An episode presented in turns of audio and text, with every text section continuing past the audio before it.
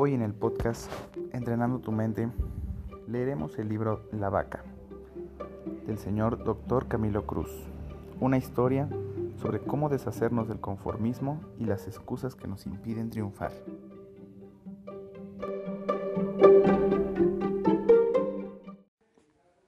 Capítulo 1. La trágica y feliz historia de la vaca. Eras una vez una vaca. Cuentan quienes fueron testigos de esta historia que en cierta ocasión un sabio maestro deseaba enseñarle a uno de sus estudiantes la clave para disfrutar de una vida próspera y feliz. Conocedor de los muchos retos y dificultades que enfrentan los seres humanos en su búsqueda por la felicidad, el anciano pensó que la primera lección que su discípulo necesitaba aprender era descubrir por qué muchas personas viven encadenadas a una vida de conformismo y mediocridad.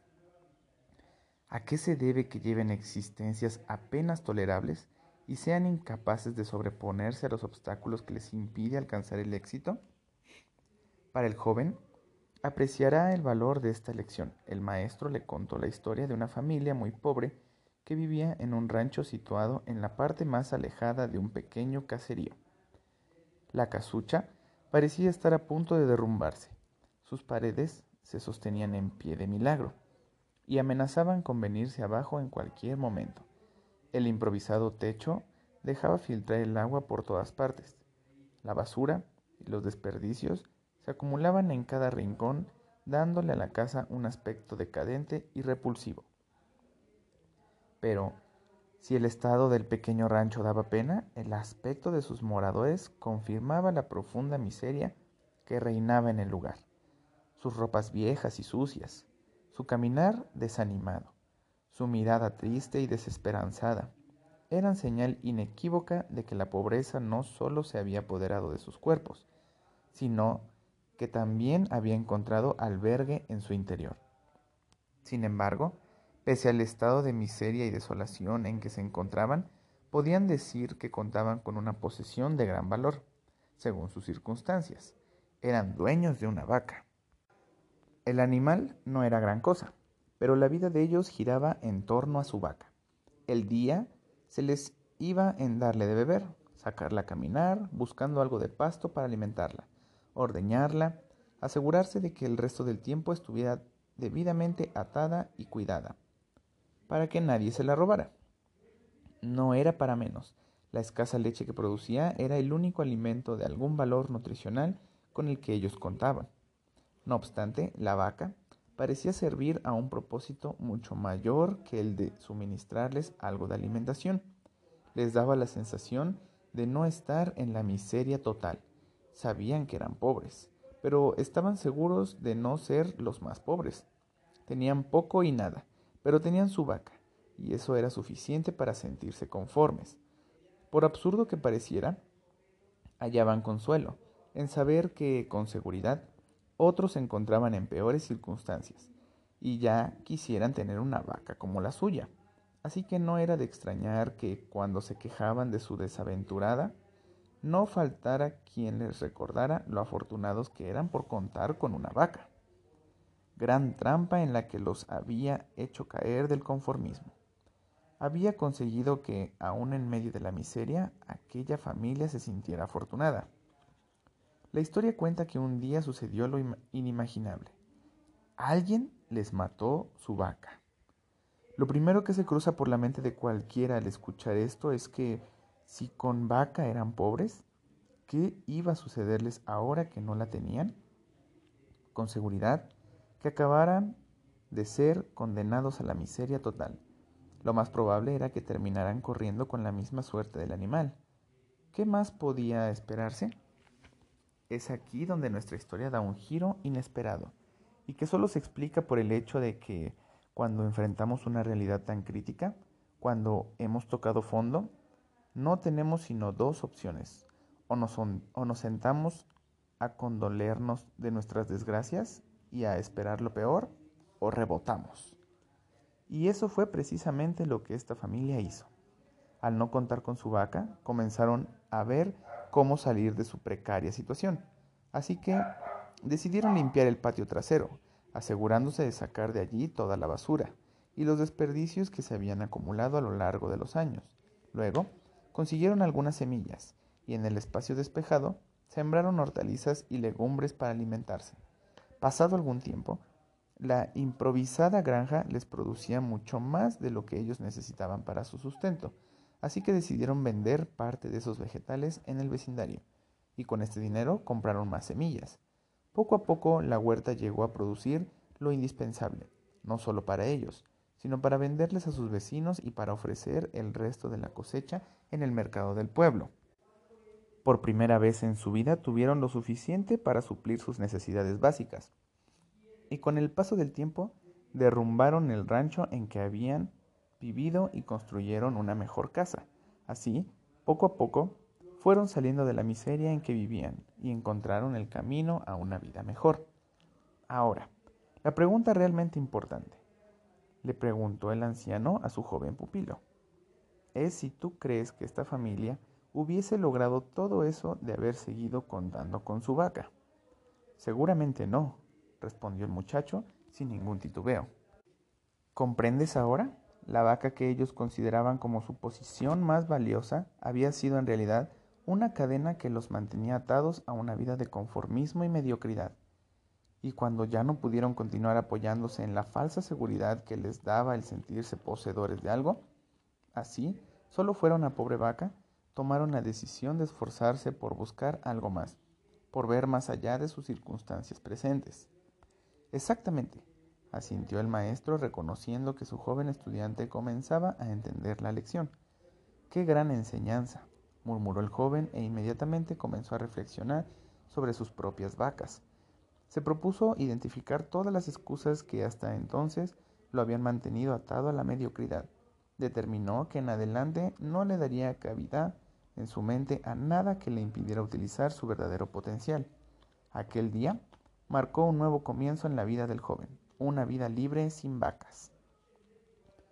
Cuando escuché esta historia por primera vez, pensé que a muchos de nosotros nos sucede lo mismo que a esa pobre familia. Cuando insistimos en autoconvencernos de que lo poco que tenemos es más que suficiente, el conformismo se apodera de nuestra vida y se convierte en una cadena que nos impide ir tras metas mayores. No somos felices con lo que poseemos, pero tampoco nos sentimos tan miserables como para salir de nuestra zona de confort. Estamos frustrados con la vida que llevamos, pero no lo suficiente como para cambiar. ¿Ves el trágico de esta situación? Y es posible que lo mismo te esté ocurriendo a ti, en cualquier área de tu vida, en el área laboral, por ejemplo. Quizás tengas un trabajo que no te gusta porque no te reporta ninguna satisfacción, ni te permite cubrir siquiera tus necesidades mínimas. ¿Qué crees que sería lo mejor para no caer en las garras del conformismo y la mediocridad? Exactamente, dejarlo y buscar uno mejor. La decisión es fácil, ¿no es cierto? Pero, ¿qué sucede si ese trabajo que no te entusiasma ni te ofrece mayores oportunidades te provee lo suficiente para cubrir tus necesidades básicas, así esté lejos de brindarte la calidad de vida que realmente anhelas para ti y tu familia? Resulta cómodo conform Marte con él, ¿no es cierto? Es fácil caer en la trampa de sentir que debes estar agradecido de, por lo menos, contar con un empleo y un sueldo por malo que sea. Después de todo, hay muchos otros que no tienen nada y ya quisieran tener dicho trabajo. Al igual que aquella vaca, esta actitud conformista jamás te permitirá progresar. Y al menos que te liberes de ella, no podrás experimentar un mundo distinto al actual, Estás condenado a ser víctima de por vida de estas limitaciones que tú mismo te has encargado de establecer. Es como si hubieses decidido vendar tus ojos y conformarte con tu suerte. Todos tenemos vacas. Todas esas excusas, creencias y justificaciones que nos mantienen atados a la mediocridad. Pretextos que utilizamos para tratar de explicar por qué no estamos viviendo como queremos. Y lo peor de todo es que tratamos de engañarnos con excusas que ni nosotros mismos creemos las cuales, al igual que la vaca de la historia, nos dan un falso sentido de seguridad, cuando la realidad es que frente a nosotros se encuentra un mundo de oportunidades que solo podremos aprovechar si decidimos deshacernos de nuestras limitaciones. Tú también tienes hoy la oportunidad de comenzar una vida libre de vacas. Capítulo 2. no todas las vacas mugen como vacas. Al igual que con otros malos hábitos, muchas vacas suelen pasar inadvertidas y debido a eso logran ejercer un inmenso poder sobre todas las áreas de nuestra vida. Pocos admiten que tienen excusas para casi todo. Es increíble ver que no sean conscientes del sinnúmero de pretextos y justificaciones que utilizan a diario. Para ellos, sus razonamientos, lejos de ser disculpas, son explicaciones legítimas de circunstancias que curiosamente parecen estar siempre fuera de su control. Para algunos, por ejemplo, no es que ellos tengan por costumbre llegar tarde a todo, sino que prefieren llegar con un pequeño retraso para evitar ser los primeros. Para otros, un tráfico impredecible resulta siendo siempre la causa de sus retrasos. ¿Ves lo fácil que es racionalizar los malos hábitos? Sin ponértelo conviertes tus pretextos en explicaciones lógicas, tus miedos en precauciones acertadas y tus pobres expectativas en una manera más realista de ver la vida. Muchos se niegan a aceptar que están conformándose con segundos lugares y prefieren pensar que lo que están haciendo es ser prácticos para evitar decepciones mayores. Nunca admiten su mediocridad. En lugar de eso, aseguran que solo están estableciendo niveles más aceptables de rendimiento. Esta es la razón por la cual les es difícil aceptar que estén cargando alguna vaca. Para ellos, sus justificaciones no suenan a excusas. ¿Por qué? Es sencillo, porque no todas las vacas mugen como vacas, sino que vienen disfrazadas de forma que las hagan menos reconocibles y aceptables. Después de compartir esta historia con cientos de miles de personas de todas partes del mundo y de escuchar sus explicaciones lógicas y razonables, he llegado a concluir que muchos simplemente no están dispuestos a considerar la idea de deshacerse de sus vacas. Prefieren llamarlas de mil maneras más tolerables y que produzcan menos remordimientos. Y eso es justamente lo que les hace tan peligrosas. Sin duda, suena un poco violento pedirte que mates tus vacas. Seguramente preferirías que te solicite que cambies de actitud, que trates de modificar tu comportamiento o que busques eliminar tus malos hábitos. Sin embargo, si quieres triunfar, debes ser totalmente honesto contigo mismo y referirte a las excusas por sus verdaderos nombres y no con términos más tolerables. La vaca, de esta metáfora, representa todo pretexto, justificación, mentira, racionalización, miedo o falsa de creencia que te mantienen atado a la mediocridad y te impiden lograr la calidad de vida que anhelas. En general, Toda vaca pertenece a una de estas dos categorías, las excusas o las actitudes limitantes. En la categoría de excusas se encuentran toda clase de justificaciones, pretextos, evasivas, explicaciones racionales, disculpas y las llamadas mentirillas blancas. De otro lado, la categoría de actividades limitantes, de la cual hablaremos en el siguiente capítulo, está conformada por miedos, inseguridades, dudas, temores, limitaciones y falsas creencias. En general, las excusas son simples salidas, escapatorias útiles para explicar la desidia y falta de acción, evasivas que en la mayoría de los casos ni tú mismo crees, que sabes que no son ciertas y que son solo una manera fácil de encubrir la mediocridad y tratar de quedar bien al mismo tiempo. Siento haber llegado tarde, el tráfico estaba horrible, pero la verdad es que no fue el tráfico lo que hizo que llegaras tarde. Sencillamente, no hiciste el esfuerzo de llegar temprano. Y para cubrir este desatino o evitar las críticas, tomaste el camino más fácil, inventar una excusa. Así que, como ves, es claro dar una excusa significa ser deshonesto con uno mismo y con los demás. Por alguna absurda razón, es innegable que desde el punto de vista social, las excusas suelen ser más aceptadas que la verdad misma. Resulta más cómodo culpar al tráfico porque sería mal visto decir que la razón de la tardanza es que no queríamos perdernos los últimos 15 minutos del noticiero o el partido de fútbol. Tampoco llamaríamos al trabajo a decir, hoy no voy a dejar porque le prometí a mi hijo que iría a la reunión de padres de familia. En lugar de esto, no tenemos problema en llamar y decir que estamos enfermos. No obstante, al igual que con cualquier otra vaca, estamos pagando un precio muy alto por estas excusas socialmente aceptables, y es saber que no somos tan seguros e ingenuos como para enfrentar las consecuencias de hablar con la verdad. ¿Excusas yo? Nunca. Las excusas son las vacas más comunes. Son una forma cómoda de eludir cualquier responsabilidad, encontrando siempre culpables por todo aquello que nunca logramos tener bajo nuestro control. Las excusas son una manera de decir, yo lo hice, pero no fue mi culpa. Reprobé el examen, pero la culpa fue del maestro que no nos dio suficiente tiempo para estudiar. No he ascendido en mi cargo, pero la culpa es de mi jefe que no aprecia mi talento. Fracasé en mi matrimonio, pero la culpa fue de mi esposa, que no hizo un esfuerzo por comprenderme. Es posible que lo que estemos tratando de justificar con cualquiera de estas excusas sea una mala nota en la escuela, un rechazo en la relación, un conflicto en el trabajo o una crítica. Ahora bien, es natural el tratar de eludir estas situaciones poco placenteras. Aún así, es crucial entender que evadirlas con una excusa no nos permite enfrentar y corregir el problema subyacente que las ha originado.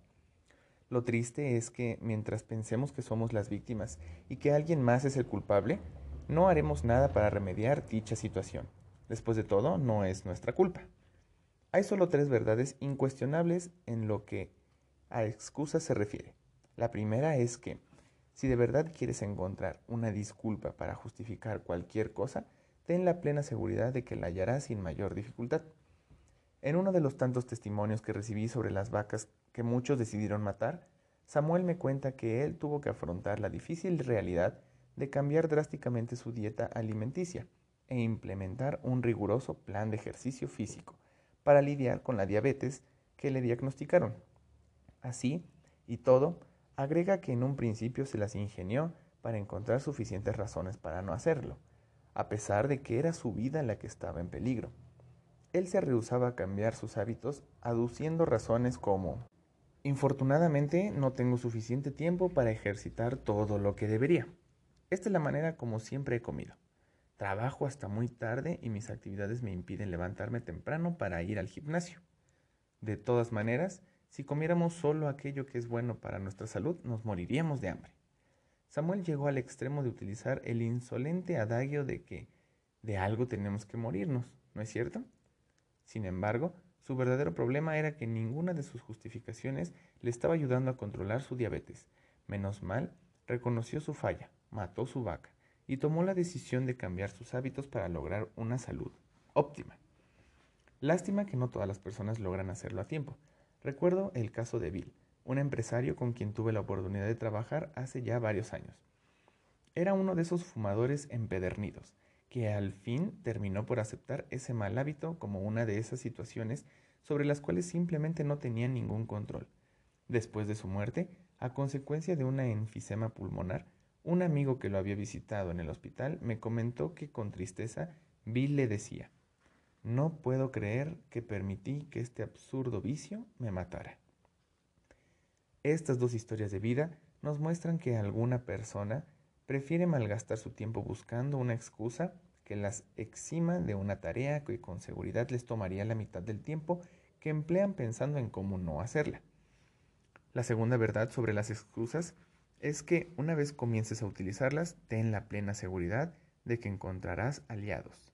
No importa qué tan increíble y absurda sea tu vaca, encontrarás quien te la crea y la comparta. Tanto así que no faltará a alguien que te diga, yo sé cómo te sientes, porque a mí también me sucede lo mismo. Estoy convencido de que la razón por la cual muchos tienen el descaro de dar excusas es porque están convencidos por completo de que tarde o temprano encontrarán a alguien que se las crea y valide su posición. La última verdad acerca de las excusas es que una vez que las utilizas para encubrir tus circunstancias, notas de inmediato que éstas no cambian. ¿Sabes por qué? Porque el problema que estás evitando enfrentar a punta de evasivas continúa latente. No has avanzado hacia su solución. Por el contrario, tú estás retrocediendo y en cambio tu problema sigue avanzando. Es más, cada vez que te vales de cualquier excusa, la llevas un paso más cerca de convertirse en tu realidad. Cuando dices, no tengo tiempo, buscando justificar el no hacer lo que sabes que debes de hacer, pierdes un poco más del control sobre tu tiempo. Pronto comienzas a notar que estás viviendo de manera reactiva, de urgencia en urgencia, sin encontrar el momento adecuado para hacer lo que es en realidad importante para ti. Con cada uso que le des, permites que tus excusas vayan adquiriendo mayor validez en tu vida y terminen por ser parte de tu realidad. Lo frustrante es que cuando te detengas a evaluar si frases como esa tan infame de no tengo tiempo y otras por el estilo sean ciertas o no, descubrirás que son falsedades que han perdurado en tu mente debido a que nunca cuestionaste tu veracidad.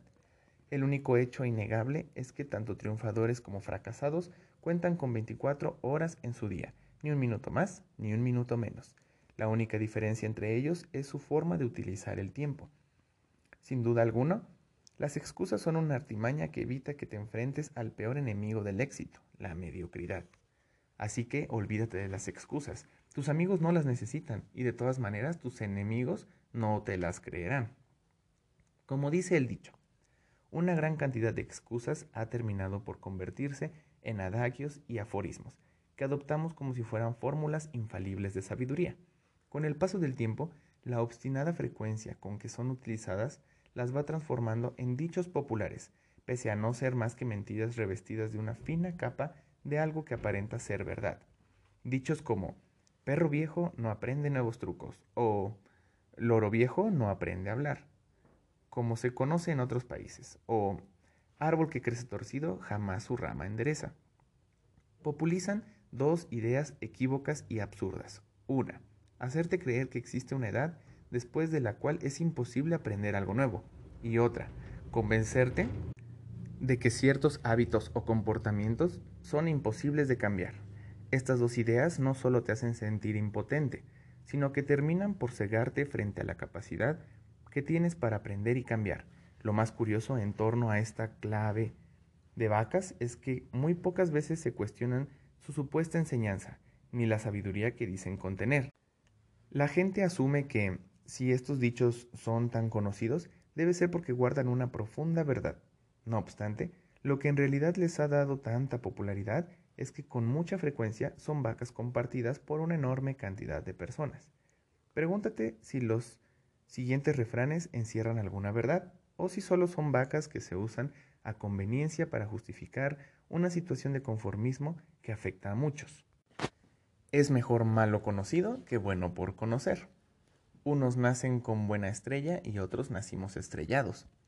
Lo importante no es ganar o perder, sino haber tomado parte del juego. Ojos que no ven, corazón que no siente. Más vale poco que nada. ¿Qué mejor ejemplo de conformismo? Una boca cerrada no entran moscas. Examinemos más de cerca algunos de estos populares refranes para apreciar cuál es el verdadero precio que estamos pagando por su uso. Imagínate, por ejemplo, lo ilógico de decirle no a una nueva oportunidad profesional y preferir mantenerte en un trabajo del cual no disfrutas, ni te estás llevando a ningún lado. Todo por el simple hecho de creer que es mejor malo conocido que bueno por conocer. Absurdo, ¿no es cierto? Sin embargo, a pesar de su falta de sentido, muchos utilizan este viejo adagio para justificar su desidia o apatía. Así, el precio por su pasividad sea una vida mediocre. Ahora, ¿qué piensas de la idea de que para evitar sufrir es mejor vivir en la ignorancia? Porque eso es lo que pregona el absurdo refrán de ojos que no ven, corazón que no siente.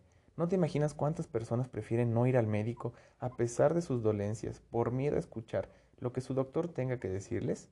¿Cuántos padres no se atreven a preguntarles a sus hijos si algo anda mal, por temor a lo que descubran? Así que optan por vivir en la oscuridad hasta cuando ya sea demasiado tarde. De manera que, antes de apresurarte a utilizar cualquiera de estas supuestas joyas de la sabiduría popular, Asegúrate de no estar perpetuando vacas que lo único que generan en tu vida es que hagas más llevadero tu conformismo. Después de todo, recuerda que mal de muchos, consuelo de bobos. Capítulo 3. Toda vaca es primero una mansa ternera.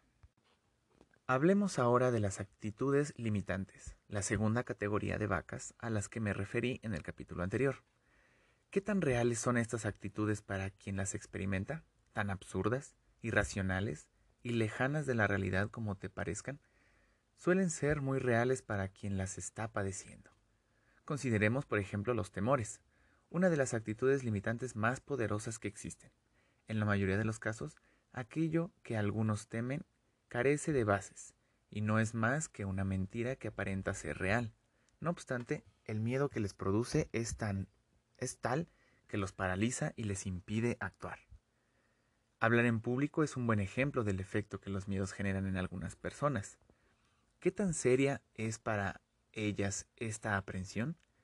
Llega a ser tan intensa que en su lista de temores hablar en público se encuentra mucho más arriba que el mismísimo miedo a la muerte. Así lo encuentras absurdo e incomprensible. Hablar frente a un grupo les produce mucho más ansiedad y miedo que la idea de morir. Si crees que estoy exagerando, trata de hacer que alguna de estas personas que sufren de esta fobia se pare frente a un grupo, por reducido que sea, a decir unas cuantas palabras. Observa lo que sucede. Su estado mental y físico cambian de inmediato. Comienza a sudar, su corazón empieza a latir mucho más rápido y sus piernas se debilitan al punto de sentir que se va a desmayar. Así de terrible e intimidante resulta para algunos la idea de hablar en público.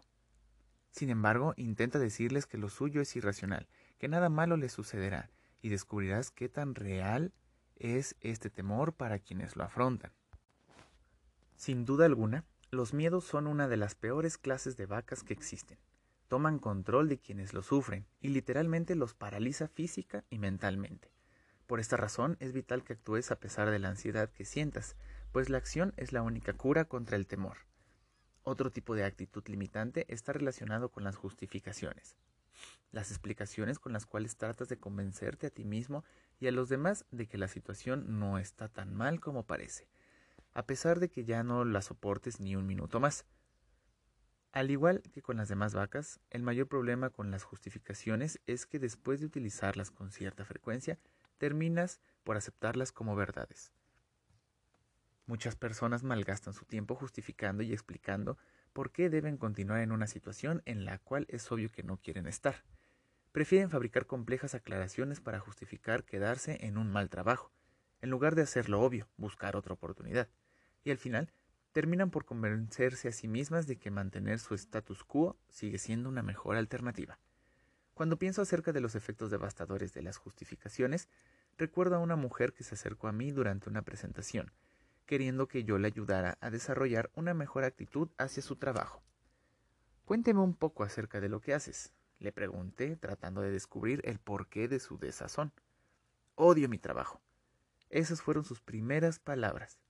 Mi jefe es un cínico y no aprecia mi labor. Y lo peor de todo es que no estoy haciendo aquello por lo cual me preparé. He tratado de ser positiva, pero el solo hecho de pensar en llegar a mi trabajo cada mañana se ha convertido en una pesadilla. Después prosiguió a darme suficientes razones de por qué tristemente ella creía no tener otra opción más que quedarse ahí. Cuando por fin me preguntó qué podía aconsejarle para sobrellevar esta situación laboral de una manera más positiva, le dije renuncia, busca tu trabajo, descubre algo que ames hacer. La sorpresa de su cara dejaba ver que esta no era la respuesta que ella estaba esperando. La verdad, no creo que esa fuese ni siquiera uno que ella hubiese considerado. Le expliqué que la meta nunca debe ser aprender a soportar aquello que detestamos, sino descubrir qué es lo que amamos hacer. La vida es demasiado corta para derrocharla haciendo cosas que odiamos, como lo explica mi amigo Brian Tracy. Una de las maneras más comunes de despilfarrar el tiempo es desperdiciando la vida en el trabajo equivocado. Las actitudes limitantes también suelen manifestarse como falsas creencias que desarrollamos con respecto a nuestras propias habilidades, a las demás personas o al mundo que nos rodea, creencias que no nos permiten utilizar nuestro potencial al máximo. Isabel, a quien tuve la oportunidad de conocer en una de mis conferencias en la ciudad de Miami, estaba recién llegada al país. Tenía 60 años y llevaba varios meses tratando de encontrar un trabajo. Contaba con todo un arsenal de creencias sobre lo difícil que le sería tener éxito en su profesión. Mi búsqueda de empleo ha sido un fracaso total, y la expresión en su cara se hizo aún más grave al decirlo. Quizás sea porque nunca he sido buena trabajando con otras personas. Sé que estoy muy vieja y ninguna compañía va a querer contratar a una mujer de 60 años con un acento tan fuerte como el mío.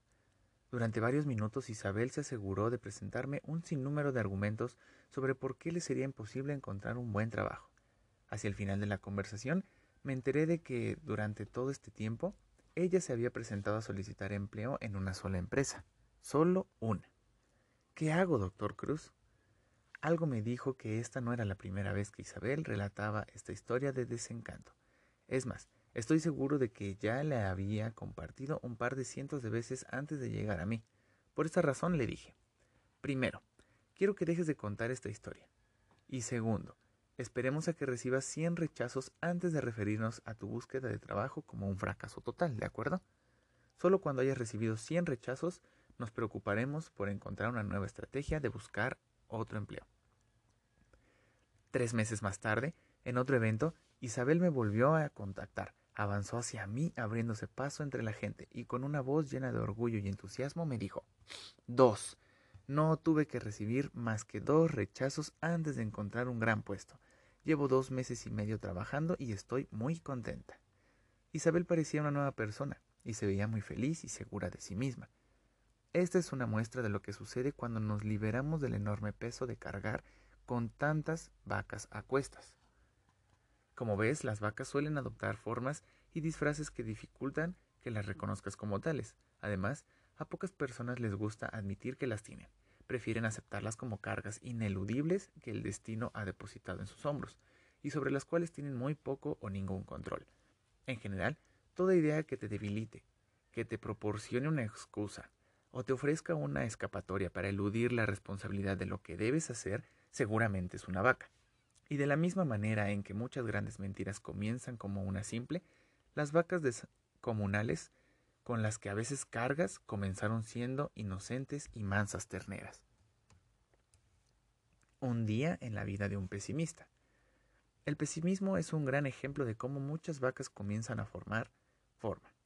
Los pesimistas viven en un mundo deprimente y negativo, mientras que para los optimistas el mundo es un lugar positivo y lleno de oportunidades.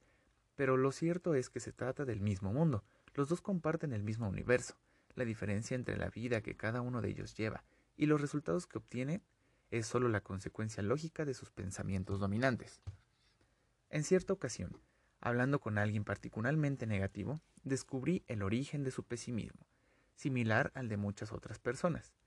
En respuesta a un comentario que le hice sobre su perspectiva, un tanto lúgubre, él me respondió de inmediato, no es pesimismo, Camilo, yo solo estoy siendo realista. Es casi seguro que tú también te habrás encontrado con alguien que ha tratado de convencerte de que sus actitudes negativas son más que expectativas realistas. He descubierto que, si le preguntas a una persona positiva si es optimista, ahí mismo te dirá que sí. No obstante, si le hablas a un pesimista sobre su negativismo, de inmediato procederá a darte numerosos argumentos para justificar que lo suyo no es pesimismo, sino simple y llanamente una manera realista de ver la vida. ¿Ves por qué este pensamiento es una vaca? Si aceptas que eres pesimista, negativo y amargado, es posible que, tarde o temprano, decidas que necesitas cambiar dicha actitud y optes por buscar ayuda para lograrlo. Pero si crees que solo estás siendo realista, lo más probable es que no sientas la necesidad de cambiar. Después de todo, ser realista es tener los pies sobre la tierra y ver las cosas tal como son. O por lo menos eso es lo que los realistas dicen. A pesar de ello, si observas con cuidado, te darás cuenta de que las denominadas personas realistas tienden a ser siempre pesimistas y a tener bajas expectativas. Y esa mentalidad no solo les impide ver su propio pesimismo, sino que actúa como un lente a través del cual ellas interpretan el mundo que los rodea. Es simple. Si te pones unos lentes oscuros, es obvio que veas todo oscuro. Si utilizas unos lentes de color rosa, todo lo verás rosado.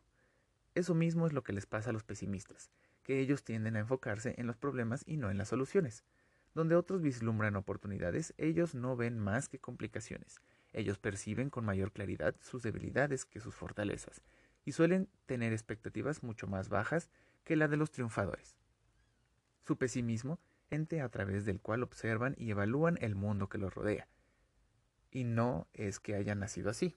Su, su pesimismo es un comportamiento aprendido. En general, muchas de las emociones y sentimientos negativos que experimentas son vacas que has adoptado a lo largo de tu vida. y que has ido programando en tu subconsciente de manera voluntaria, ya que nadie te obligó a hacerlo, con consecuencias desastrosas. Los pensamientos negativos te mantienen atado a la mediocridad.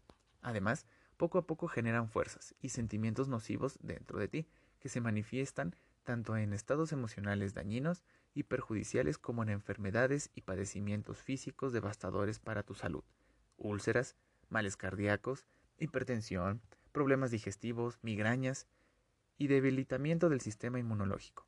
Prueba de ello es que los pesimistas, con su tendencia a quejarse constantemente por todo, son los mismos que suelen enfermarse con mayor frecuencia. Martin Seligman, profesor de la Universidad de Pensilvania, asevera que los pesimistas sufren de una mayor cantidad de aflicciones y enfermedades crónicas, y que su sistema inmunológico no responde tan bien como el de una persona optimista. Un estudio realizado por la Universidad de Harvard demostró que aquellos que a los 25 años de edad ya poseían una actitud pesimista sufrían de más enfermedades serias a los 40 y 50 años de edad. ¿Qué efectos positivos generas al matar la vaca del pesimismo? Quizás el siguiente estudio revele una parte importante de la respuesta.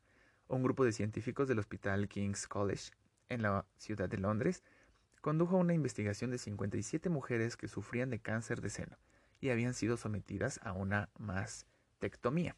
El resultado de aquel estudio reveló que 7 de cada 10 mujeres que poseían lo que los doctores llaman espíritu de lucha diez años más tarde llevaban vidas normales, mientras que cuatro de cada cinco mujeres, que en opinión de los doctores perdieron la esperanza de vida y se resignaron a lo peor, murieron poco tiempo después de escuchar el diagnóstico.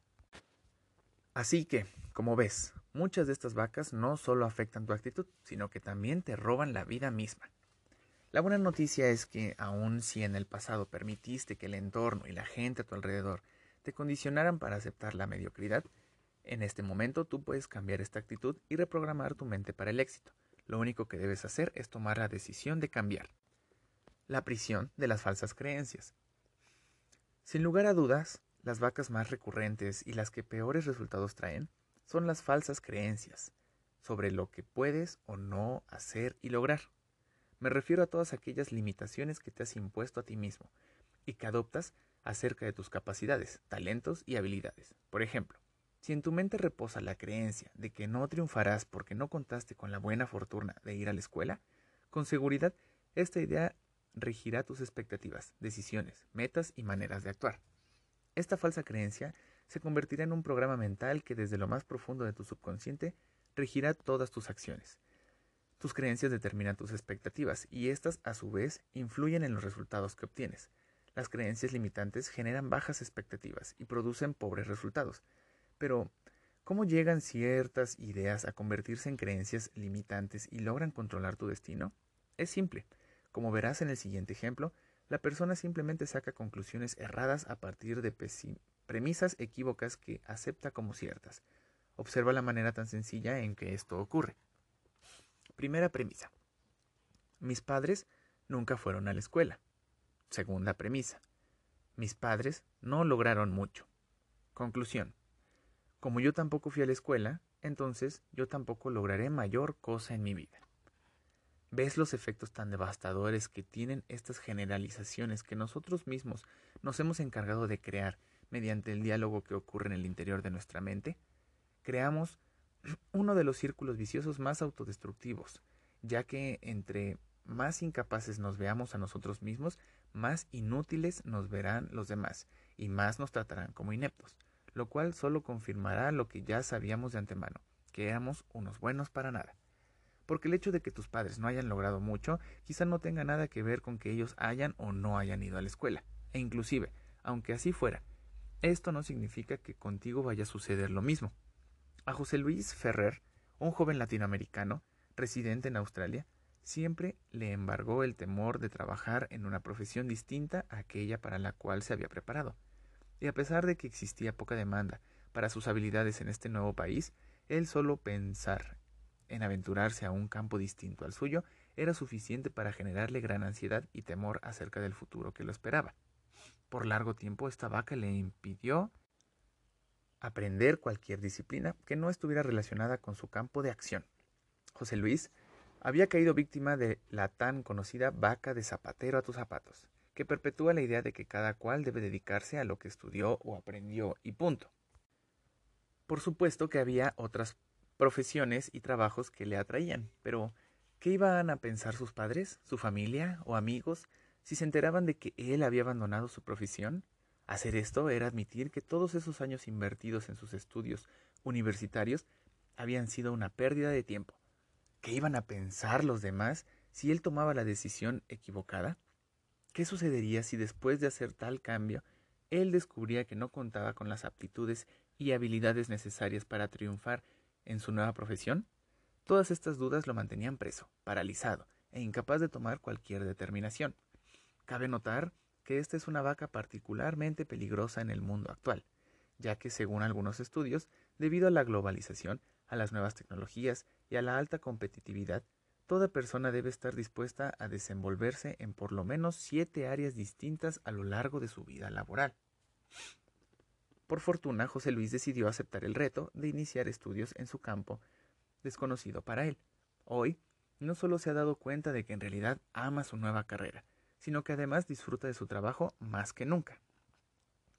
Al igual que José, muchas personas permiten que el miedo a lo nuevo y a lo desconocido les impida actuar, y en ocasiones ese temor les roba la oportunidad de disfrutar hasta los placeres básicos. Evitan probar nuevas comidas, explorar diferentes culturas, o practicar nuevos pasatiempos sin darse cuenta de que el querer ir siempre a la segura crea miedos irracionales y limita su potencial de crecimiento. Es mejor aferrarse a lo que uno conoce. ¿Para qué cambiar lo que está bien? No trates de arreglar lo que no se ha roto. O es mejor malo conocido que bueno por conocer. Refranes de los que ya hablamos. Son todas expresiones que buscan disuadirte de salir de tu zona de comodidad. El problema es que muchas veces esa aparente seguridad que te provee el hecho de que te mantengas allí te impide realizar cambios importantes, ajustes profesionales, abandonar relaciones de pareja abusivas, etc. Te quedas ahí solo por temor a terminar en peores circunstancias. Hannes Hofomsky, presidente de una compañía multinacional, me escribió citando a Charles Dubois. Lo importante es tener la capacidad para dejar de lado lo que somos, en pos de trabajar en lo que podemos llegar a ser. Parece fácil y obvio, y aún así, lograrlo es con frecuencia muy difícil. En el mundo corporativo es necesario adaptarse a los nuevos retos que a diario se presentan. Al igual que muchos otros gerentes, yo también me di cuenta de que la mayoría de los integrantes de mi equipo de trabajo tenían dificultades para adaptarse al cambio. Con frecuencia escuchaba argumentos como esta es la forma en que lo hemos venido haciendo. ¿Por qué cambiar ahora? El problema es que, si no aceptamos el cambio como parte de la ecuación, si no nos actualizamos y nos adaptamos, corremos el riesgo de volvernos obsoletos. Cuando nos comprometimos a deshacernos de nuestras vacas organizacionales, descubrimos que la mayoría de los temores que teníamos con respecto al cambio eran irracionales y absurdos. ¿Cuál es la lección? Necesitas cuestionar muchas de las creencias que hoy existen en tu mente y no aceptar limitaciones, sin preguntarte si son válidas o no. Recuerda que siempre serás lo que creas ser. Si crees que triunfarás, con seguridad lo harás. Si crees que no triunfarás, ya has perdido. Es tu decisión. Cuando el conformismo toma posesión de tu vida. No debe sorprendente que mientras encuentres la manera de justificar un mal hábito o una pobre actitud, lo más seguro es que no hagas nada para cambiarlos. La razón es sencilla. En la medida en que logres autoconvencerte de que así son las cosas y no hay nada que puedas hacer, de que la situación está totalmente fuera de tu control, no habrá necesidad de tomar ninguna medida para iniciar ese cambio, que muy en tu interior sabes que necesitas. Muchas personas utilizan un gran número de justificaciones para explicar su mala salud, una pésima relación o el pobre trabajo que realizan en la crianza de sus hijos, se contentan con quejarse y lamentarse por aquello que les molesta. Por, pero no hacen nada para cambiarlo, y en lugar de proceder buscan una buena excusa que les ayude a explicar por qué no actúan. Para quien busca a toda costa una manera de justificar ante los demás su precaria salud, cualquier pretexto es bueno. No sabes cómo quisiera cuidarme más, pero no tengo tiempo. Los gastos médicos están tan altos que no me puedo dar ese lujo. Lo que sucede es que yo no confío en los doctores. Pero a pesar de tantas excusas, el problema es que ninguna de ellos le, le aliviará sus quebrantos físicos ni mejorará su salud. Lo mismo suele ocurrir en otras áreas de la vida. Por ejemplo, considera el siguiente razonamiento que algunos padres utilizan en un esfuerzo por justificar el poco tiempo que le dedican a sus hijos. Yo sé que debería compartir más tiempo con mis hijos, pero la verdad es que llego demasiado cansado del trabajo. Además, trabajo para proveerles una mejor vida, y con ello les estoy mostrando que los amo. A simple vista parece una justificación real, pero lo cierto es que no es más que una vaca ya que todos estamos en posición de dedicarles más tiempo a nuestros hijos. Si esta es tu vaca, sé creativo e ingéniate diferentes maneras para involucrar a tus hijos en tus actividades y compartir más con ellos. Interésate en sus pasatiempos favoritos. Habla más con ellos durante las comidas. Dedica un tiempo cada noche para preguntarles sobre su día antes de que se vayan a dormir. Ayúdales con sus tareas y deberes escolares. Organiza actividades recreativas durante los fines de semana que te permitan generar una relación de mayor cercanía y amistad con ellos. No basta con satisfacer sus necesidades básicas a costa de privarlos de tu afecto. Otra excusa que algunos padres utilizan para justificar este descuido es la siguiente. Lo importante no es la cantidad de tiempo que pase con mis hijos, sino la calidad. ¿Qué te parece esta vaca? Suena tan bien que literalmente remueve por completo la necesidad de pasar más tiempo con ellos. Después de todo, mientras estemos convencidos de que les estamos proporcionando calidad de tiempo, independientemente de lo que esto quiera decir, la cantidad no tiene mayor importancia. ¿Te das cuenta de lo peligrosa que es esta vaca? Porque lo cierto es que en la relación con nuestros hijos, la cantidad de tiempo que pasemos con ellos es tan importante como la calidad. Cuando escucho a algún padre utilizar la excusa de cantidad versus calidad, en referencia al tiempo que emplea con sus hijos, le comparto el siguiente escenario para que establezca un punto de comparación. Imagínate que entras a un restaurante con un amigo y los dos piden un filete de pescado. A tu amigo le traen un enorme filete, grueso y jugoso, mientras que a ti te traen uno pequeño, que no es ni la quinta parte del que le correspondió a tu compañero. Al hacer el reclamo, el mesero te responde, Ah, señor, la explicación es muy sencilla. Su filete es de mejor calidad. No sé qué responderías en tal situación, pero sin duda yo le dejaría saber al mesero que para mí la cantidad es tan importante como la calidad y demandaría una porción más grande. Como padre de tres hijos, he llegado a entender que en la gran mayoría de los casos nuestros hijos siempre aceptarán sin mayores quejas el tiempo que dedicamos darles. Si no dedicamos suficiente tiempo para jugar con ellos, por ejemplo, es seguro que ellos encontrarán un amigo u otra actividad con la cual distraerse.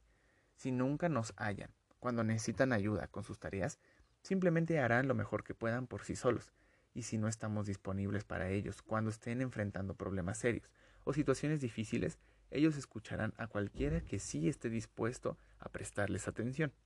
Una cosa sí es segura, las actitudes, autoestima y carácter que desarrollen nuestros hijos serán el resultado de la calidad y la cantidad de tiempo que decidamos dedicarles. La elección está entre tener un impacto positivo en ellos que perdure por siempre o permitir que la vaca de no tengo tiempo continúe controlándolos. Como ves, es fácil apropiarnos de un sinnúmero de vacas que lo único que logran es limitarnos e impedirnos a vivir al máximo. ¿Qué hace que un ser humano cargue por su propia voluntad una vaca a cuestas, a pesar de saber que ésta le priva de llevar una vida plena y feliz? Parece ilógico cargar con algo que va en detrimento de nuestra propia felicidad y a pesar de ello muchas personas han tomado la decisión consciente de permitir que estas falsas ideas saboteen su éxito. Un enemigo llamado promedio. Alguna vez escuché a un entrenador técnico proclamarle con ímpetu a su equipo, lo bueno es enemigo de lo extraordinario. Después de reflexionar por un momento acerca de esta idea, logré apreciar la gran sabiduría contenida en esta simple frase.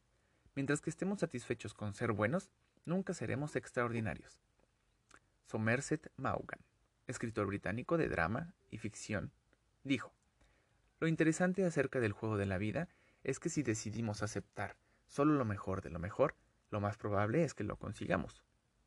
Lo que él no nos advirtió es que lo opuesto también es cierto. Aquellos que deciden contentarse con una vida de resultados promedio o una existencia mediocre también lo logran. Muchos no son conscientes de las vacas que llevan a cuestas, otros lo son, pero continúan cuidándolas y alimentándolas, porque éstas les brindan una zona de comodidad en la cual la mediocridad es aceptable. Así tienen una excusa para cada estación, ocasión o día de la semana. La culpa de su pobre suerte es de otras personas, de las circunstancias o del destino. Mientras haya a quien culpar, todo está bien. Considera que, en ausencia de una vaca que nos ayude a justificar la mediocridad, solo tendríamos dos opciones, aceptar la total responsabilidad por nuestras circunstancias y cambiar, lo cual nos conduce al éxito, o aceptar que somos incapaces de controlar nuestra vida y resignarnos, un camino seguro al fracaso. Si estas fueran las dos únicas opciones, con seguridad todos tomaríamos la primera, la decisión de triunfar, puesto que el dolor asociado con la segunda alternativa es una carga demasiado pesada para cualquiera. Sin embargo, las vacas agregan una tercera opción a estas ecuaciones, aún peor que la segunda. Nos convierten en personas con buenas intenciones, a quienes infortunadamente la suerte no les ha sonreído. Mediocridad. Queremos llegar lejos, pero no hemos podido. Deseamos lograr grandes metas, pero por alguna razón nos ha sido imposible. No se nos presentan las oportunidades que a otros sí. No heredamos los genes o el talento apropiado, o no hemos tenido buena fortuna. Y puesto que somos las pobres víctimas de un cruel destino que parece haberse ensañado con nosotros, debemos aprender a contentarnos con lo poco que tenemos. La mediocridad es peor que el fracaso total. Este al menos te obliga a evaluar otras opciones. Cuando has tocado fondo y te encuentras en el punto más bajo de tu vida, la única opción es remontar, ascender. La miseria absoluta, el fracaso total, el tocar fondo te obliga a actuar. No obstante, el conformismo sucede todo lo contrario. Engendra mediocridad, y ésta a su vez perpetúa el conformismo.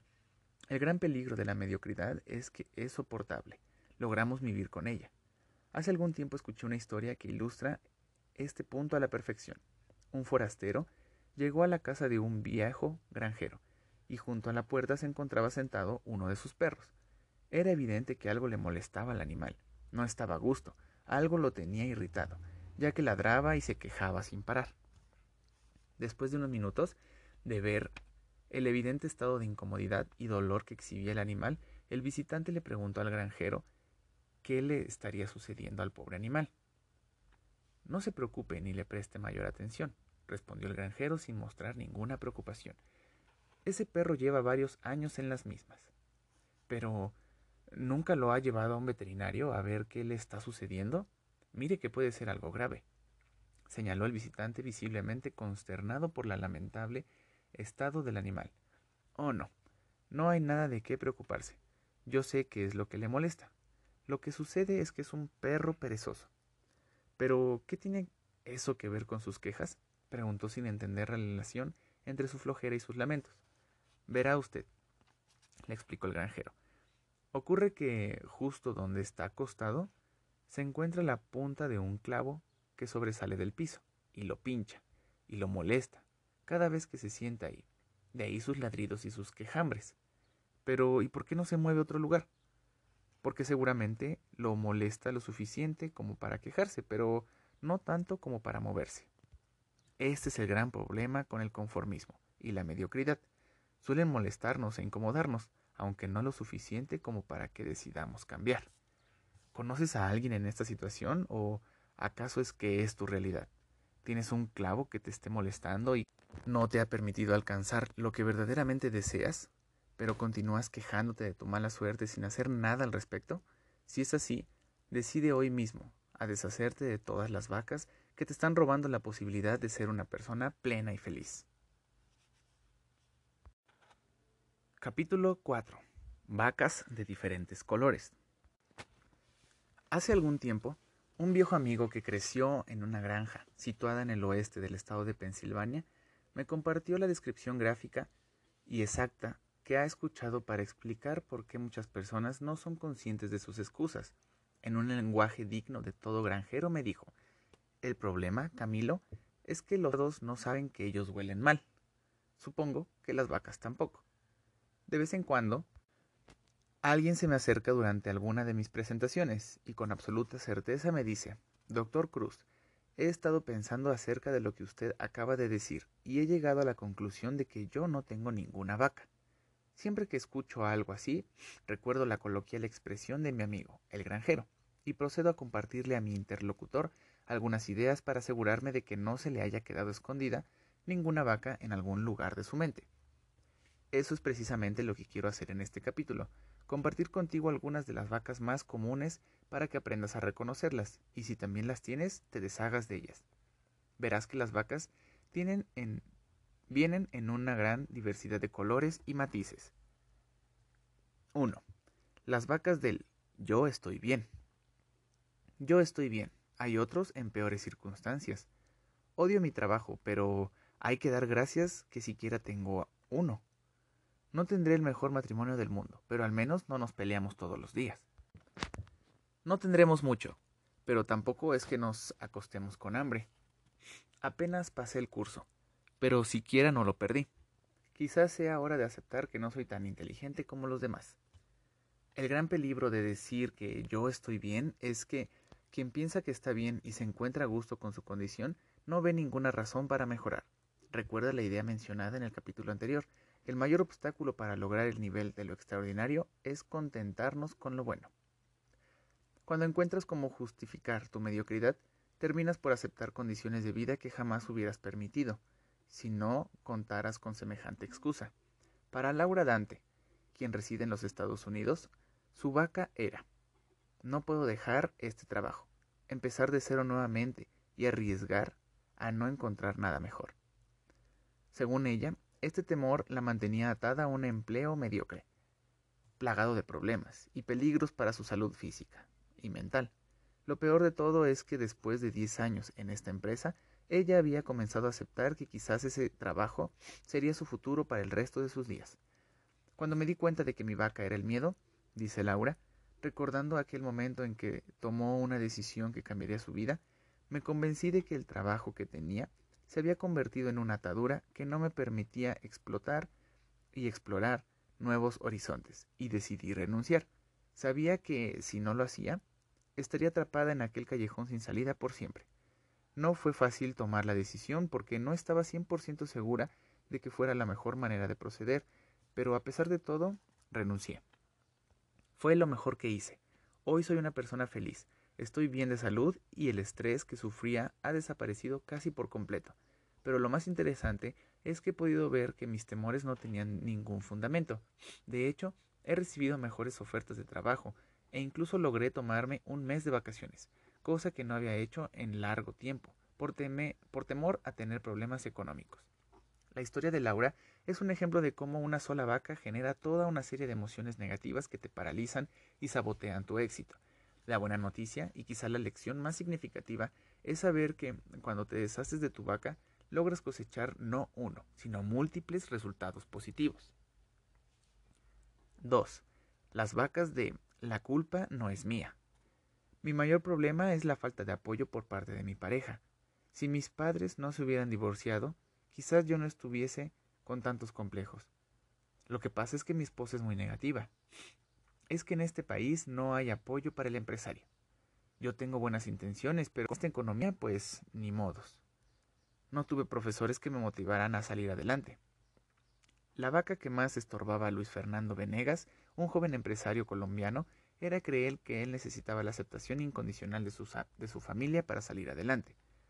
Siento como si siempre hubiera estado sometido a la voluntad de mis padres, familiares y amigos, dice Luis Fernando refiriéndose al hecho de que muchas de sus vacas fueron obsequios de otras personas. Siempre que iba a comenzar un proyecto, estaba seguro de que recibiría críticas, consejos y sugerencias, vacas de estos expertos. No sea torpe. ¿Cómo va a dejar ese trabajo que tiene para aventurarse en algo nuevo? No sea desagradecido, piensa en todas las personas desempleadas que hay. ¿Cómo va a mantener a sus hijos? Usted que sabe de negocios. Es mejor un trabajo aburrido que no tener empleo. ¿Se imagina recibir todas estas vacas de manera constante? Yo siempre había querido tener mi propio negocio, pero como si no fuera suficiente con todas las vacas que recibía de mi entorno, me encontraba con una situación que llegó a convertirse en el peor de todos los obstáculos. Tenía un trabajo aceptable, una vaca mayor, que me proveía estabilidad, un buen salario y un jefe inigualable. Así, y todo, mis aspiraciones eran mucho más altas que las de ese empleo que me brindaba. Enseguida maté mi vaca, y me lancé a empezar mi propia empresa haciendo oídos sordos a las críticas. Todo salió mejor de lo proyectado. Al punto que muchos de los mismos amigos que quisieron disuadirme de empezar una aventura ahora me animan a seguir adelante y expandirme. Supongo que hay cosas que nunca descubrirás a menos que tomes ciertos riesgos. 3. Las vacas de las falsas creencias. Como mi papá era alcohólico, con seguridad yo también voy para allá. Yo no quiero tener mucho dinero porque la riqueza corrompe. Entre más tiene uno, más esclavo es de lo que adquiere. Como no fui a la universidad, seguramente no lograré mucho en la vida. Estas suelen ser vacas muy peligrosas, puesto que las falsas creencias son mentiras que por alguna razón hemos aceptado como verdades. Después del gran éxito de la película Rocky, durante una entrevista que le hicieron a Sylvester Stallone, le preguntaban acerca de una frase en particular de la película. En esta escena, Rocky dice, Mi padre, quien la verdad no era demasiado inteligente, solía decirme, como Dios no te dio mucho cerebro, vas a tener que aprender a utilizar el resto de tu cuerpo. Stallone, quien escribió el guion para la película, decía que esto fue algo que él mismo escuchó de su padre muchas veces y que por muchos años lo frenó para ver su verdadero potencial. Él cuenta que solo comenzó a triunfar cuando logró deshacerse de esa creencia limitante y empezó a confiar en sí mismo. Curiosamente, en esta misma escena, Adriana, su futura esposa en la película, le responde mi mamá solía decirme lo contrario. Como Dios no te dio mucho cuerpo, vas a tener que aprender a utilizar el cerebro. Creer en ti mismo no es más que darte cuenta del potencial que se encuentra en tu interior, declararlo, aceptarlo y comenzar a utilizarlo. Esto es precisamente lo que espero que tú hagas al leer este libro. De lo contrario, las falsas creencias te condenarán a la mediocridad, si les permites crecer y desarrollarse sin que las cuestiones. Si crees que vales poco o que no mereces mucho, ten la seguridad de que la vida se encargará de que recibas justo lo que crees merecer. Sin embargo, si desechas esta idea y reconoces tu valor real, verás cómo todo comienza a cambiar. Roxana Reyes, una joven costarricense que me escribió después de leer La vaca. No creía que mereciera el trato de su pareja. Cuando leí que las vacas no eran personas, creí que mi caso era la única excepción. La actitud negativa de mi pareja, con quien llevaba poco menos de un año, me causaba mucho dolor. Mi autoestima era muy baja en esa época. Luego comprendí que la verdadera vaca no era mi novio, sino creer que me hallaba condenada a esa relación, así que decidí terminarla y seguir adelante. He decidido nunca volver a conformarme con menos de lo que creo merecer. 4. Vacas del perfeccionismo. Me gustaría hacer más ejercicio, pero es una lástima que no haya un buen gimnasio cerca de donde vivo. No quiero empezar nada nuevo hasta no estar bien segura de que podré dar el 100%. Quisiera leer más. La cuestión es que no tengo tiempo, y para hacer algo a medias, mejor no hacerlo. No he querido comenzar hasta que no sepa cómo hacerlo, a la perfección. Siempre he creído que el perfeccionismo es una de las peores vacas que existen. La razón es muy simple. Viene disfrazada de un aire de virtud que le hace parecer más un don que un mal hábito. Escucha cómo suena la vaca del perfeccionismo si vamos a hacer algo, o lo hacemos bien o mejor no hacemos nada. Porque esa es la clase de persona que yo soy. ¿Quién va a querer discutir frente a ese argumento? Por el contrario, esa afirmación suena a persona responsable, a entrega y excelencia. El problema es que casi siempre termina convirtiéndose en una excusa limitante y paralizadora, debido a que nunca estarás totalmente preparado para actuar con el grado de perfección que desearías. La única manera de matar esta vaca es entendiendo que para aprender a hacer algo bien necesitas atreverte a comenzar aún, sin tener ninguna experiencia, y sabiendo que es posible que en un comienzo no lo estarás tan bien. En otras palabras, el verdadero lema debería ser, si hay algo que vale la pena hacer, vale la pena empezarlo a hacer ya, así sea pobremente, hasta que aprendas a hacerlo bien. Lo importante es empezar a hacerlo hoy mismo, con lo que tengas y donde te encuentres. José Miguel Rodríguez, quien me escribió desde México, se considera una persona perfeccionista. Siempre exijo calidad en todo, en las cosas que compro, en los servicios que contrato y en el comportamiento de quienes me rodean. Y con quien soy más exigente es conmigo mismo. Además, siempre demandé el mismo nivel de excelencia de mi esposa y de mis hijos.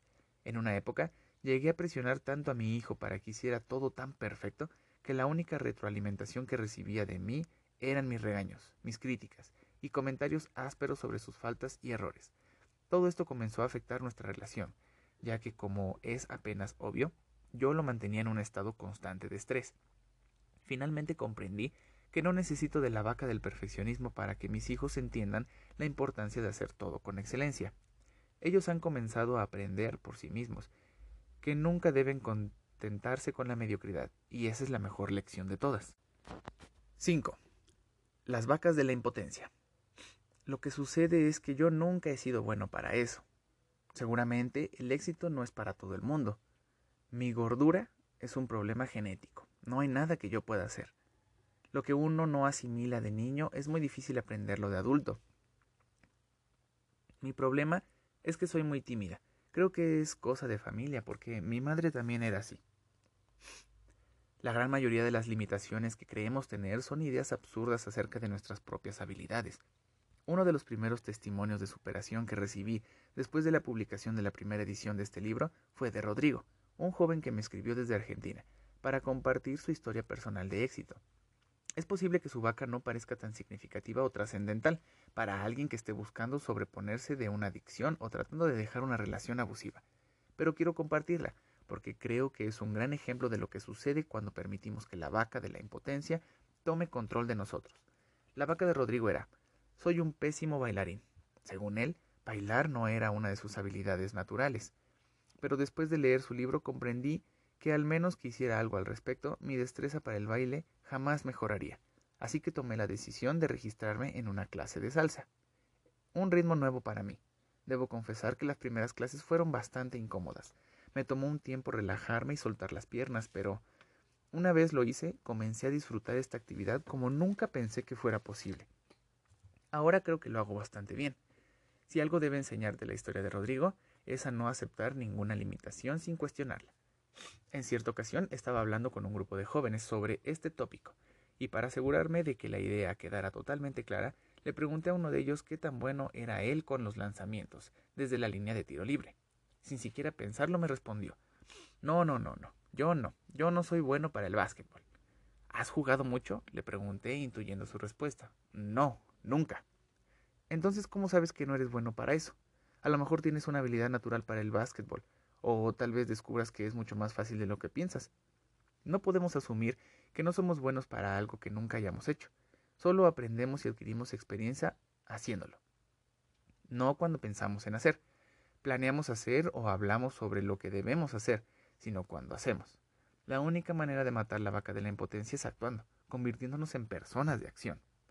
Cuando estaba escribiendo esta sección y pensando acerca de Rodrigo y de su pobre destreza para el baile, y en el joven estudiante que no confiaba mucho en sus habilidades para el básquetbol, me encontré con un proverbio inglés que creo es la raíz de muchas bajas expectativas. De manera bastante cínica, este adagio pone el manifiesto del por qué muchos no están dispuestos a asumir riesgos y permiten que la vaca de la impotencia los ciegue ante su propio potencial. Dice, es mejor permanecer callado y dejar que los demás piensen que somos tontos, que hablar y borrar toda duda al respecto. Lo trágico acerca de esta idea, por supuesto, es que asume que no tenemos ningún talento, que nada bueno va a resultar si hacemos un intento, y que lo único que lograremos será hacer el ridículo y quedar mal ante los demás, esto era algo que no le permitía a Rodrigo actuar hasta que al final decidió deshacerse de su vaca y decir ¿Y por qué no? 6. Las vacas filosofales. Lo importante no es ganar, sino competir. Si Dios quiere que triunfe, Él me mostrará el camino. Hay que esperar con paciencia. ¿Qué le vamos a hacer? Unos nacieron con buena estrella y otros nacimos estrellados. El problema en esta empresa es que no es lo mucho que uno sepa, sino a quien conozca. Y yo sé mucho, pero no conozco a nadie. El rico siempre es más rico y el pobre siempre está más pobre. Yo las llamo vacas filosofales, porque son un extraordinario ejemplo del esfuerzo tan grande que los seres humanos realizamos para asegurarnos de que nuestras excusas no suenen demasiado a excusas. Conozco a alguien que, para justificar por qué no ha ascendido en su carrera como debería, constantemente usa la famosa vaca. No es lo que uno sepa, sino a quien conozca. Y esta idea no le deja ver que quizás la verdadera razón de su falta de progreso sea que no se ha preocupado por mantener sus conocimientos profesionales al día, que nunca toma la iniciativa para realizar actividades que estén fuera de la descripción de su cargo, que siempre es el primero en salir de la oficina todas las tardes. Para él, su estancamiento profesional es el resultado de no tener los contactos apropiados en su empresa, ni un padrino que le ayude a ascender. A Carla Ceballos, una joven salvadoreña, su vaca de que lo importante no es ganar o perder, sino competir, le pareció una buena filosofía de vida. Y es que, a menos que la examines con cuidado, esta vaca tiene rasgos nobles, pero mira las implicaciones de cargar con ella. ¿Cómo lograrás aprender a utilizar tu potencial al máximo si piensas que no hay mayor diferencia entre ganar y perder? En cierta ocasión, un asistente a una de mis charlas me recombinó por el hecho de hacer tanto énfasis en la importancia de triunfar. Lo curioso es que su reproche encontró la aprobación de otros. No me sorprendió, ya que en nuestra sociedad no todos ven con buenos ojos la actitud de querer triunfar y ser cada vez mejor. Recuerdo que entonces decidí preguntarle a la audiencia, si lo importante no es ganar o perder, ¿a cuántos de ustedes no les molestaría demasiado perder en el juego de la vida? Sobra decir que ninguna persona levantó la mano, ni siquiera la que había hecho el comentario. Si ves, si todo esto, lo que estás perdiendo, es una partida de ajedrez, quizá perderla no tenga mayor importancia, pero cuando son tus sueños y tu felicidad los que se encuentran en juego, no creo que aceptarías tan tranquilamente la posibilidad de perder. El mayor problema con este tipo de ideas es que una vez que las aceptas en cualquier área, pronto tiendes a adoptarlas. Además, antes de apurarte a adoptar cualquier idea o doctrina, considera la fuente de la cual provino. ¿Quién crees tú que fue la primera persona en utilizar el famoso. Lo importante no es ganar o perder, sino competir. Supongo que un perdedor, sin lugar a dudas. Esta idea es un monumento a la mediocridad. Sin quererlo, Carla había caído víctima de una vaca que le daba el consuelo de saber que el verdadero mérito estaba en el haber intentado algo, lo cual, como ella misma dice, limitaba mi esfuerzo y espíritu de lucha. Hoy, Carla ha matado su vaca del conformismo. Cuando los resultados no son los que ella espera, lo intenta de nuevo. Cambia de estrategia, pide ayuda o hace lo que sea necesario para lograr los objetivos que se ha propuesto. 7. Las vacas del autoengaño. El día que decida dejar de fumar, lo dejo sin ningún problema. Lo que sucede es que no he tomado la decisión. No es que me guste dejar todo para el último minuto. La cuestión es que yo trabajo mejor bajo presión. Yo no soy gordo, Simplemente soy de contextura gruesa. No creo que esté abusando físicamente de mis hijos, sino que en estos tiempos hay que tener mano dura para criarlos bien. ¿Cuál alcoholismo? Son solo unos tragos de vez en cuando. ¿Encuentras un denominador común entre estas expresiones? Todas son disculpas que la gente utiliza para autoengañarse y creer que todo está bajo control, que no tiene ningún problema o que sí lo tiene. Es algo menor o que está fuera de su control. Muchas de estas excusas reflejan falta de voluntad para eliminar malos hábitos, como el cigarrillo, el alcoholismo, la drogadicción o comer compulsivamente. Desde México, Carmen Martínez cuenta cómo para ella su problema era la gordura. Para evitar esta realidad, Carmen se había inventado toda una serie de vacas que le ayudaban a no sentirse tan mal. Yo no soy una persona obesa, sino un poquito pasada de kilos. Lo mío es genético. No hay nada que pueda hacer pues yo vengo de una familia de gordos y por tanto esa es mi tendencia. A pesar de todo, ninguna de estas justificaciones lograba hacerla sentir mejor. Carmen entendió que, mientras tuviera a quién o a qué echarle la culpa por su gordura, no iba a perder los kilos necesarios para sentirse bien y gozar de un mejor estado físico. Así que decidió actuar. Decidí eliminar esa vaca para siempre. Y hoy estoy haciendo natación y gimnasia acuática. También estoy comiendo de forma balanceada y sé que lograré mi objetivo. Me siento mejor emocional y físicamente y estoy segura de que pronto luciré como yo quiero. Vacas a la carta. A lo largo de todo el libro he compartido algunas de las más de 10.000 historias que recibí de personas que finalmente eliminaron sus vacas. Ellas quisieron que sus experiencias personales de superación les sirviera de ejemplo a otros y accedieron a que éstas fueran publicadas con su nombre y país de origen. No obstante, muchas otras prefirieron mantenerse anónimas pero también deseaban que su decisión de matar sus vacas les sirviera de inspiración a otras personas. Por eso he querido terminar este capítulo compartiendo otras vacas enviadas por latinoamericanos, residentes en distintas partes del mundo. Vacas que murieron como resultado de la lectura de esta metáfora. Espero que estas historias te motiven a deshacerte de tus propias vacas y a vivir libre de limitaciones. Vaca mexicana. Yo cargaba con la terrible vaca de no merezco tener nada una vaca que había heredado de mi madre. Ella nació pobre, Vivió pobre y siempre será pobre. Mi padre, por el contrario, nació pobre, pero se superó muchísimo, lo cual, como era de esperarse, siempre creó muchos conflictos entre ellos. Mis hermanos y yo crecimos pensando que lo mejor era no aspirar a tener mucho. Este año, después de matar mi vaca de la pobreza, compré un automóvil, obtuve un crédito para la compra de una casa nueva, y estoy considerando la posibilidad de iniciar un negocio. Me aterra pensar que esta vaca pudo haberme mantenido atada a la pobreza por el resto de mi vida. Vaca española. Por alguna razón, siempre creí que el destino era algo que le sucedía a uno, y sobre lo cual nadie tenía ningún control. Después de leer esta historia he comprendido que soy el dueño de mi destino, y que tengo capacidad de elegir en cualquier momento. Esto me ha permitido ser más tolerante en mis relaciones personales, disfrutar de mi presente, a plenitud y encarar el futuro con una visión más optimista. Vaca estadounidense. Mi vaca era una buena posición laboral, un trabajo que cualquiera envidiaría, a pesar de que mi ya, a mí ya no me entusiasmaba. Durante un largo año cargué con las siguientes vacas, pero si este es el mejor trabajo, ¿qué más quiero? Aquí está mi futuro.